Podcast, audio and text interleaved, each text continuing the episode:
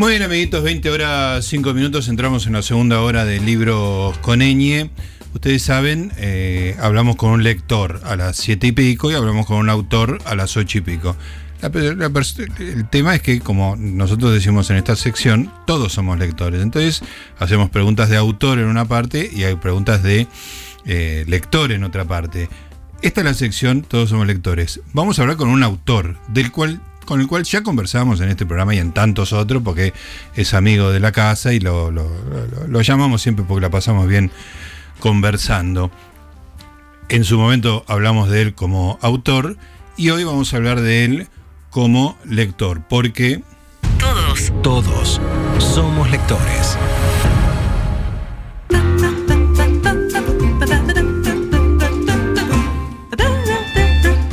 Efectivamente, todos somos lectores, hay gente que lee y además genera lecturas, genera material para leer y otra gente que no, como por ahí nosotros, que somos menos, tenemos una relación más distante con la, con la producción. Pero con quien vamos a hablar hoy es una persona que vive de, escribir, pero que al mismo tiempo tiene una biografía lectora, que es lo que le vamos a preguntar hoy. Me refiero a Marcelo Birmacher, que está en línea. Marcelo, querido, ¿cómo te va? Gustavo te saluda.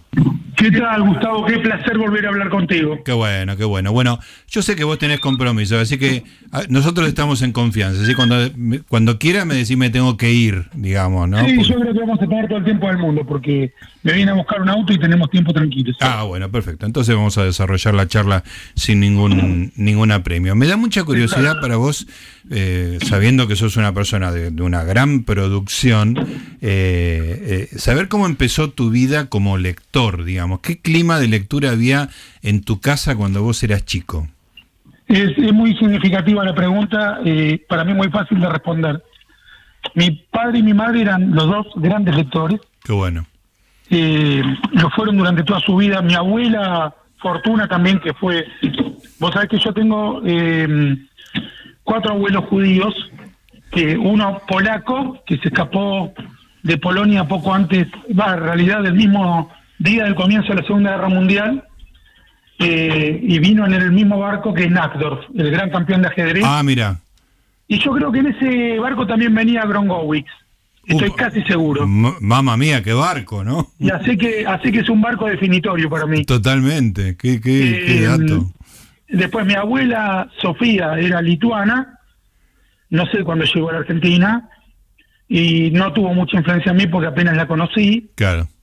Eh, mi abuelo Abraham no lo conocí, era rumano, de Besarabia, un judío rumano, pero mi abuela Fortuna, que es mi única abuela sefaradí, es decir, de los judíos turcos, los que se llaman turcos, ¿no? Sí. Y ella era muy lectora, muy, muy lectora.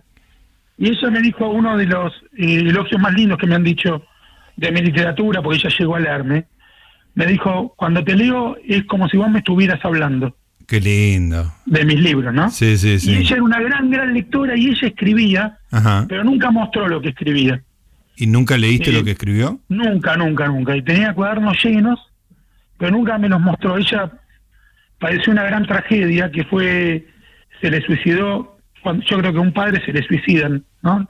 Los hijos a una madre. Sí, es un hijo se suicida, se le suicida a una madre. Sí, sí, tal cual, tal cual, tremendo. Y ella quemó todas las fotos y, y ahí también como que quemó todo su pasado y nunca más lo mostró. Pero ella era una gran lectora. Ese hijo, ese hijo que se suicidó es una es un tío tuyo, si no me dice sí, era mi tío. Era, mi tío, perfecto. Que tenía 19 años, que aparece en alguna de mis ficciones. Qué tremendo, qué tremendo. Era el hermano de mi mamá. Mi, mi abuelo Trau eh, tenía una esposa y una hija en Polonia que fueron asesinadas por los nazis y se volvió a casar en Argentina con mi abuela Fortuna, Babor, y ahí fue donde surgió la tragedia de del suicidio de, mi tío Jorge. Muy bien. Y, Fortuna era gran lectora. Y mi mamá también es todavía una gran lectora. Y mi padre, que falleció cuando yo tenía 18 años, era un lector eh, fanático, compulsivo y continuo. Y le gustaba mucho comer a mi papá, era muy gordo. pero cuando estaba leyendo, se olvidaba de comer. O sea, la, pasión por la lectura era mayor que la pasión por la comida. Exacto. Y si lo llamaban a comer y estaba leyendo, no iba, se quedaba leyendo. es muy bueno eso. Y él leía, mi padre es el que es el que dijo de los langostinos, si me muero, me muero yo, ¿correcto? Eh, Sí, que lo contaste la otra vez. ¿eh? Exacto. Y, y él era un gran lector de la Segunda Guerra Mundial, eh, temática que yo heredé. Y también, bueno, mi casa, si no hubiera sido de un judío, hubiera podido ser la de un militante del partido nazi, porque era toda, toda la li- bibliografía era referida a la Segunda Guerra Mundial. Ajá. Y, y pero era de un judío que odiaba a Hitler. Claro, claro. O sea, Eh, me pasa eso que tengo muchísimo so- material sobre el holocausto y a veces iba, en la época que compraba mucho, y me miraban mal, porque son libros que por ahí tienen este... Exactamente. La tapa tiene una, una esvástica, ¿no? Pero Eh, Exacto, bueno, eso era lo que pasaba en los Buenos Aires de fines de, de la dictadura, en el 82, 81, que había locales que vendían todavía simbología nazi, Claro. que era mucho eran mucho más habituales que ahora, que ahora es un escándalo. Claro. Entonces uno sabía que había tal galería que tenía Sí, sí, sí. soldaditos, etcétera, y que eran simpatizantes nazis Claro, directamente. Claro. Y mi padre era un gran lector también de Somerset Maugham. Eso te iba a preguntar, ¿qué leía tu viejo que le apasionaba Bueno, tanto? en literatura leía Somerset Maugham Sí, y solo cuando murió mi papá, yo me había resistido a leer a Somerset Maugham, solo cuando mi papá fallece yo voy a la biblioteca, agarro el libro Somerset Maugham, La luna y seis peniques, que también se tradujo como Soberbia, Ajá. que es la vida de Gauguin, y en un Ah. viaje a Mar del Plata, en tren, leo que dice el texto, una frase dice, comparte con el universo el mérito de no tener respuesta. Mm, qué bueno. Y esa frase se me clavó en el corazón Sí. y nunca más paré de leer a Somerset Maugham. Todos los años leo algo de Morgan, te digo, por 15 ava Ajá. o 16 ava vez. Y ahora, por ejemplo, leí un libro que nunca había terminado, que es 17 narraciones perdidas. Me lo compré en Mercado Libre porque no lo encontraba, Sí, paradójicamente Sí. o redundantemente. Y después me di cuenta que lo tenía dos veces entero el libro, porque tenía un ejemplar roto. que no, no lo y- ubicabas en la biblioteca. Exactamente. No, no buscaba el entero, me lo volví a comprar, lo tengo tres veces y me volvió a deslumbrar como la primera vez que lo leí. Y mi mamá, Me interesa mucho, discul- perdón, disculpame leía, porque... me- te cierro esto. Sí, decime. perdón. No, leía a Singer y nuevamente, como lo leía mi madre, yo no lo leía, pero después del fallecimiento de mi padre, eh, agarré también un libro de Bashevis, porque había aprendido que lo que leía mi padre era tan importante Claro. y fue el autor que me resulta el mejor de todos los que he leído hasta el día de hoy. Escúchame, Marcelo, no leí ni una letra de Somerset Maugham, o sea, el nombre lo conozco bien, pero no podría decir absolutamente nada. Y me parece tan interesante esta relación padre-hijo y que tu enamoramiento post-mortem del, del mismo autor que tu viejo. Haceme una descripción de qué hace Somerset Maugham para, para que yo entienda un poco más esa historia tan linda. Somerset Maugham es un gran observador de la condición humana, es un narrador despiadado de historias de amor que no tiene ninguna contemplación ni para con el hombre ni para con la mujer, que por los modernos pesonavantis sería tildado de machista, Ujú. pero en sus relatos siempre las mujeres quedan bien paradas y los hombres ridículos, eh, y que ha escrito una novela extraordinaria, una de las, para mí, de las novelas canónicas del siglo XX, que es La vida de Gauguin, narrada por él, no, no una biografía realista, sino una reconstrucción de la vida de un artista cínico, de la vida de un artista despojado de cualquier concepto moral, Sí. no ético, Claro. no, no son problemas éticos, sino morales, eh, narrada nuevamente con una falta de piedad que vuelve a la novela extraordinaria, es un puñetazo, es, eh, un- eh, es un- una ráfaga marítima esa novela, Qué que se puede leer eh, mínimo media docena de veces sin aburrirte. Qué bueno. Bueno, Eh, Morgan es un... Singer, Morgan y Bioy coinciden, son mis tres autores favoritos, Ajá. definitivamente, coinciden en tratar el tema del amor. claro. Y los tres lo, tra- lo tratan de un tema, de un modo despiadado. Ahora, Singer tiene eh, la red de los judíos. Bioy tiene la red de lo fantástico. Sí. ¿Y Mogan, Mogan? no tiene ninguna red. Ah, ok. Mogan no tiene red. Ah. Mogan te parte el corazón. Qué No bárbaro. hay bueno. manera de sobrevivir a la visión del amor de Sombras en Mogan y además dice la verdad. Espectacular, Marcelo. Escúchame, eh, me quedé con, con que tu vieja eh, sigue leyendo, sigue siendo una lectora. ¿Te lee a vos? Mi mamá lee todo lo que yo escribo y en los años 90 a mí me contrataron para escribir los chistes bazooka. Me- eh, por favor, eh, detengámonos acá, porque esto me parece el dato desconocido extraordinario. ¿Podés repetir? En los años 90 me contrataron para escribir los chistes bazooka. Es maravilloso. Me pagaron, los escribí todos, escribí cuatro planchas de chistes, que serían 80 chistes, Sí. pero no sé si los publicaron. Ajá. Nunca supe. Nunca compraste un bazooka y te encontraste con un chiste tuyo. Exactamente. Pero mi madre, Compraba bazooka. se compraba 50 chicles bazooka, No, me muero, me muero. abría uno por uno y me preguntaba, ¿este lo escribiste vos? Y al día de hoy, afortunadamente, ya se olvidó. Pero si no, yo creo que seguiría comprando los chicles para ver si alguno lo había escrito yo. Es maravilloso. Y nunca pasó que encontrar un chiste que vos dijeras, sí, ese es mío, así que no sabés. Te soy completamente sincero, si hoy viera uno ya no lo reconocería. Ya no sabrías, claro. Pero sí te puedo decir que en ese entonces todos los que me leyó, ninguno lo había escrito yo. Está muy bien. Escúchame, y una última pregunta sobre esto, porque es un dato, me parece muy maravilloso. Está- ¿Era un laburo bien pago? Muy, muy bien pago. Ajá, Y nos comunicábamos por fax. claro, Y la planta de Stani estaba por Panamericana sí, y yo no tenía auto. Y, y me, me hacían ir cada tanto ahí, ¿viste? Y para mí era un martirio. una pesadilla.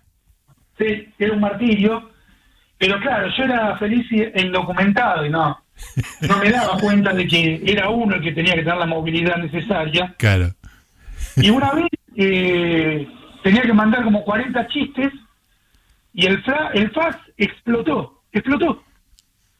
Hizo un chistido y explotó. literalmente explotó. Sí, sí, y después mandé esos chistes, o sea, los llevé yo en persona y ese fue el fin de mi colaboración con Bazooka. Ajá. Pero el fax explotó como si fuera Claro. una orden divina. Extraordinario. Bueno, Marcelo, contame un poco de, de vos niño lector. ¿Qué leías de, de chiquito? Vos sabés que en mi casa eh, no se celebraba la Navidad, pero sí Reyes. Ajá, Mis padres me traían regalos de Reyes igual. claro.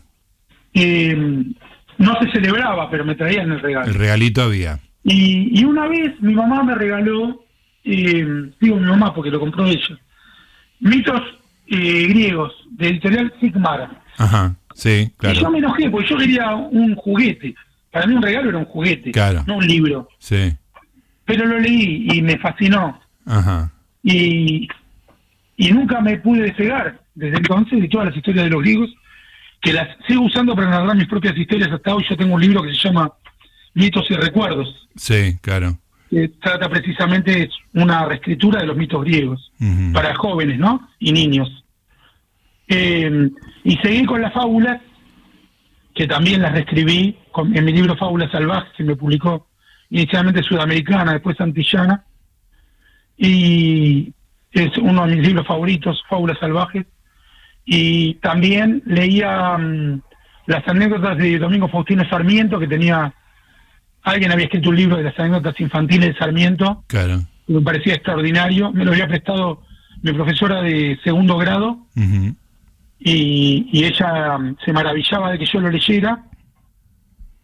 Y por supuesto, y hasta el día de hoy, leía eh, la Biblia, la Torá, Ajá, el Antiguo. Testamento. Sí, Primero leí la versión de, mira, Sigmar, los mitos griegos, y Sigal, el- la editorial Sigal había publicado relatos de la Biblia para niños.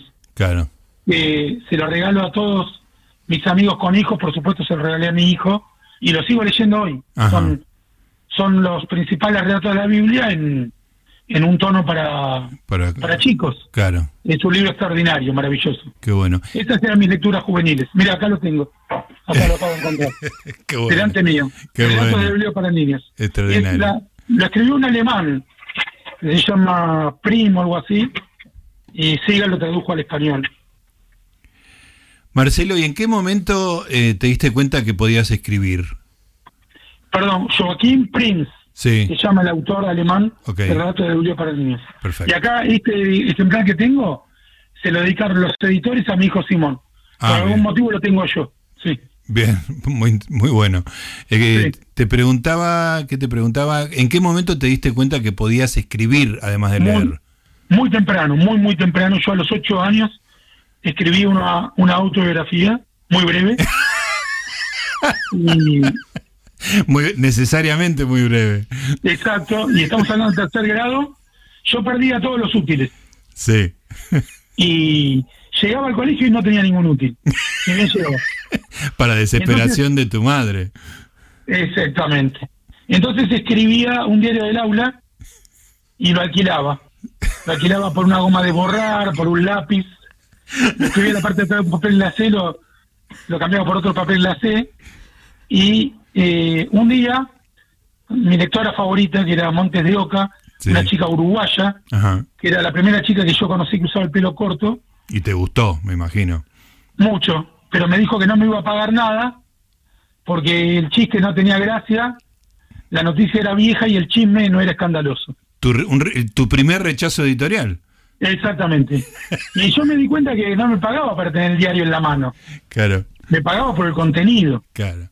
Y desde entonces me forcé, Ajá, por siempre que el chiste sea gracioso, claro. la noticia inventadamente, con perdón del neologismo, eh, un invento novedoso Claro, y eh, el chisme sin hacer daño escandaloso. claro. que es lo que tiene que ser la literatura, ¿no? Claro, un chisme claro. inocuo. Un chisme inocuo. Qué maravilla. Y después, este, una vez más eh, adolescente, ¿qué, ¿qué tipo de cosas empezaste a leer que sentiste que te hacían más adulto, digamos? Em, las primeras lecturas adolescentes fueron Siddhartha, de Hermann Hesse, Claro, el Demian, de Hermann Hesse, Ciro, de Olaf Stapledon, uf, sí. el perro que hablaba. Sí, sí. Recibí con mucha alegría a Bioy y a Borges en el secundario. Eh, inicié Cortázar, eh, me fasciné con Juan Gelman, Ujú. Me gustó Benedetti, eh, en el orden que te lo voy diciendo fue como fueron apareciendo En mi vida, Claro, eh, cronológicamente. claro. Eh, Bradbury, Sí. eh, de Cortázar no me despegué hasta bien entrada mi veintena de años. Un clic, si vamos a decir cronológicamente, cuando conocí a Juan Sasturán en la revista Fierro, Claro.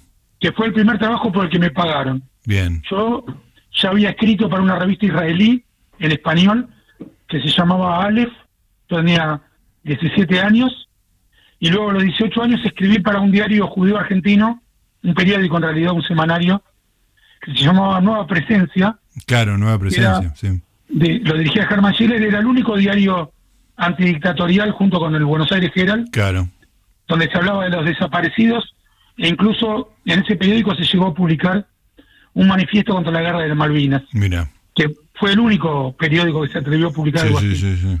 Yo ahí publiqué un cuento, uno de mis mejores cuentos, que lo escribí cuando tenía 16 años, lo publiqué a los 18, que se llamaba El Timbre, y luego un par de poemas. Pero el primer, la primera publicación donde me pagaron por mi trabajo fue la revista Fierro, Sí, dirigida por Juan Sasturain. claro. Cuando lo conocí a Juan Sasturain, que era y es un genio, Sí, sí. como escritor y como docente y como persona, él me presentó de una manera muy distinta como yo lo había conocido a Borges, a Salinger y a Cervantes, Ajá. y la lectura de estos tres narradores extraordinarios, de algún modo, que no era algo buscado por Sasturey, pero que así resultó en mi alma lectora, de algún modo me apartó de Cortázar. Mira. Y es verdad que yo tengo muy buenos recuerdos del libro de Soras, de algunas de sus mejores tramas, pero cuando lo empiezo a releer, me resulta de un costumbrismo un poco empalagoso. Ah, mira. Cortázar. Sí. Y nunca más lo pude recuperar con la fascinación de, De la ese primera momento. vez que lo leí. sí. Claro. A diferencia de Morgan, de Singer o de Bioy, que lo sigo leyendo. Por ejemplo, el año pasado recuperé Historia desaforada si no podía parar, ¿no? Lo, de- lo- de Bioy, lo leía desaforadamente. Marcelo, y, y más allá de tus, de tus grandes referentes, que ya los, los mencionaste, ¿qué lees habitualmente? ¿Qué, ¿Cómo se nutre tu lectura? Ahora estoy leyendo mm, la historia de los Estados Unidos de Paul Johnson. Ah, mira. Estoy muy atrasado porque tengo mucho trabajo, estoy leyendo mucho por trabajo. Estoy leyendo la historia de un chamán mexicano por trabajo Ajá. y después de una celebridad extranjera que también es por trabajo. Eh, y, y eso me, me dificulta concentrarme como debería en el libro de Johnson. Claro. Pero generalmente alterno entre alguna algún libro de historia o de ciencias sociales y la literatura. Eh, soy un gran lector de Henry Kissinger, Mira, he leído todos sus libros, ¿en serio? La diplomacia, las memorias, acá tengo delante de mis ojos afirmaciones públicas que son declaraciones, discursos, eh, artículos que escribió en los años 80, reportajes que dio a revistas europeas. Es apasionante porque habla de la República Islámica de Irán, habla de, de la Guerra Fría, etcétera, y muchas de las cosas podrían hoy repetirse exactamente igual, ¿no? Claro, Esa que cayó el muro. un protagonista de la historia como pocos, ¿no? Sí, sí, sí, sí. Él delineó, él delineó los años 70 a nivel internacional y la detente y, Sí, sí. y buena parte de la estrategia para la caída del muro fue Fue llevada por él. Kennan, entre George Kennan con su artículo de la contención en The Foreign Affairs y, y el propio Kissinger, ¿no? Pero leí toda su obra, estamos hablando de decenas de miles de páginas. Sí, sí, me, obra. imagino. Qué Todo, todo, leí todo lo que escribió Kissinger, incluso un libro que me resultó incomprensible, que es Un Mundo Restaurado, Sí. que es sobre Ranelag y no sé qué otro, ni siquiera sé decir el nombre, que es el Imperio Austro- Austrohúngaro, Sí. y no entendí un pomo, no entendí absolutamente nada, pero lo leí igual, pero no entendí nada, nada. Lo leí una vez y media, no entendí nada, ni una palabra. Fracasaste con eso. Fracasé, tal cual, tal cual. Más allá de los libros, ¿lees diarios todos los días? ¿Cómo? cómo? Todos los días, todos los días leo todos los diarios. Todos los días. Página 12, eh, Clarín, La Nación, Infobae, si hay alguna noticia destacada en alguno de los otros que no estoy mencionando, también la leo, pero leo todos los días, todos los días, a toda hora.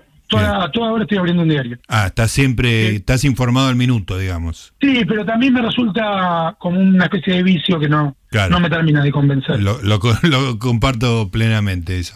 Me parece como algo compulsivo que no, no siempre significa información. Exactamente, sí, que te estás enterando minuto a minuto de cosas que son totalmente irrelevantes, digamos. ¿no? Sí, sí, sí, sí, sí. Está muy bien. Exactamente.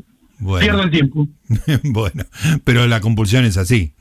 Sí, y que eso tenía de ventajoso el papel, ¿no? Que se Claro. enteraba de lo que había que enterarse y que permitía asimilar hasta que llegara el día siguiente. Mm. Esa era una ventaja. Esa periodicidad eh, tenía un Sí. sentido. Eh, exactamente. Que el ser humano no sé si está preparado para esta velocidad y no sé si yo siempre creí que la estupidez en la Tierra es como el agua, un 70%, y, y yo creo que con la, el abandono del papel estamos alcanzando el 80%. El 80. Sí. Muy bien, bueno, como que los mares se, se rebalsan. Bueno, Exactamente. Marcelo, bueno, ya te dejo, te dejo libre. Como siempre, hablar con vos es un, es divertido, es placentero, es eh, rico. Eh, sé que estás por hacer un, un espectáculo dentro de poco. Me gustaría que lo, que lo cuentes, algo Sí. que ya venías haciendo de antes.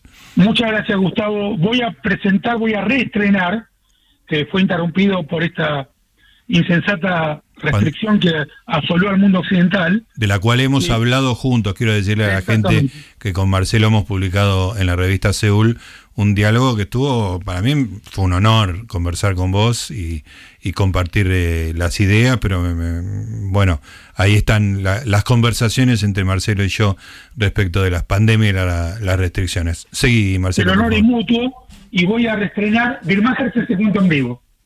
Eh, yo publico breves cuentos en Clarín Sí, hace más de 10 años. claro.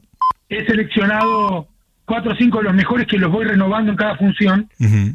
y están acompañados por música que ha compuesto Guido Di Carlo. La mayoría de las letras son de mi autoría, algunas las compuso el propio Guido, inspirado en mis cuentos, y cantan dos cantantes maravillosas. Entonces voy contando eh, los, los relatos, los cuento, no los leo, los cuento, Claro. por momentos los actúo, también actúan las cantantes, y entre cuento y cuento hay canciones. Esto es el 7 de agosto, el restreno, en el Teatro El Extranjero, a las 10 y media de la noche. El Teatro El Extranjero es San Valentín Gómez 3380, justo enfrente del Abasto. Claro. Y para comprar entradas pueden entrar al link del Teatro Extranjero o al link de Alternativa Teatral o entrar en mi Instagram, que es mi única red social. Bien. Mi Instagram es arroba Marcelo Birmacher. Así, derecho. Entran al. Instagram arroba Marcelo Birmacher, ahí está la ficha del show y los links para comprar las entradas. Eh, escúchame, Guido, eh, el músico es el autor de la música de Te pido un taxi. La mejor canción que compusimos, que es una maravilla, está en mi Instagram ahora esa canción. Ah, eh, se la Así que la pueden escuchar cuando quieran entrando a mi Instagram, que es arroba Marcelo Birmacher. Y si la quieren escuchar en vivo, pueden venir al teatro este próximo 7 de agosto, sábado, 10 y media de la noche. Te pido un taxi y Birmacher se hace cuenta en vivo. Espectacular. Marcelo, te mando un abrazo, gracias. ¿eh? ¿Te, pará, ¿te gustó Te pido un taxi, no, Gustavo? Es una canción que, me- que- que todas las entrevistas la menciono, así que eh, sabés perfectamente que soy muy fan. Muchas gracias, un abrazo muy grande. Gracias por esta nota. Chao, querido. Chao, Marcelo. Ahí estaba eh, Marcelo Birmacher, autor. Ahora sabemos que no solo escribió guiones de películas, obras de teatro, cuentos, novelas, escribió chistes bazooka. Eso, Hernán y yo estamos en llama con ese dato. Y además de ser autor de todo eso, también es lector. ¿Por qué? Porque Todos, todos somos lectores.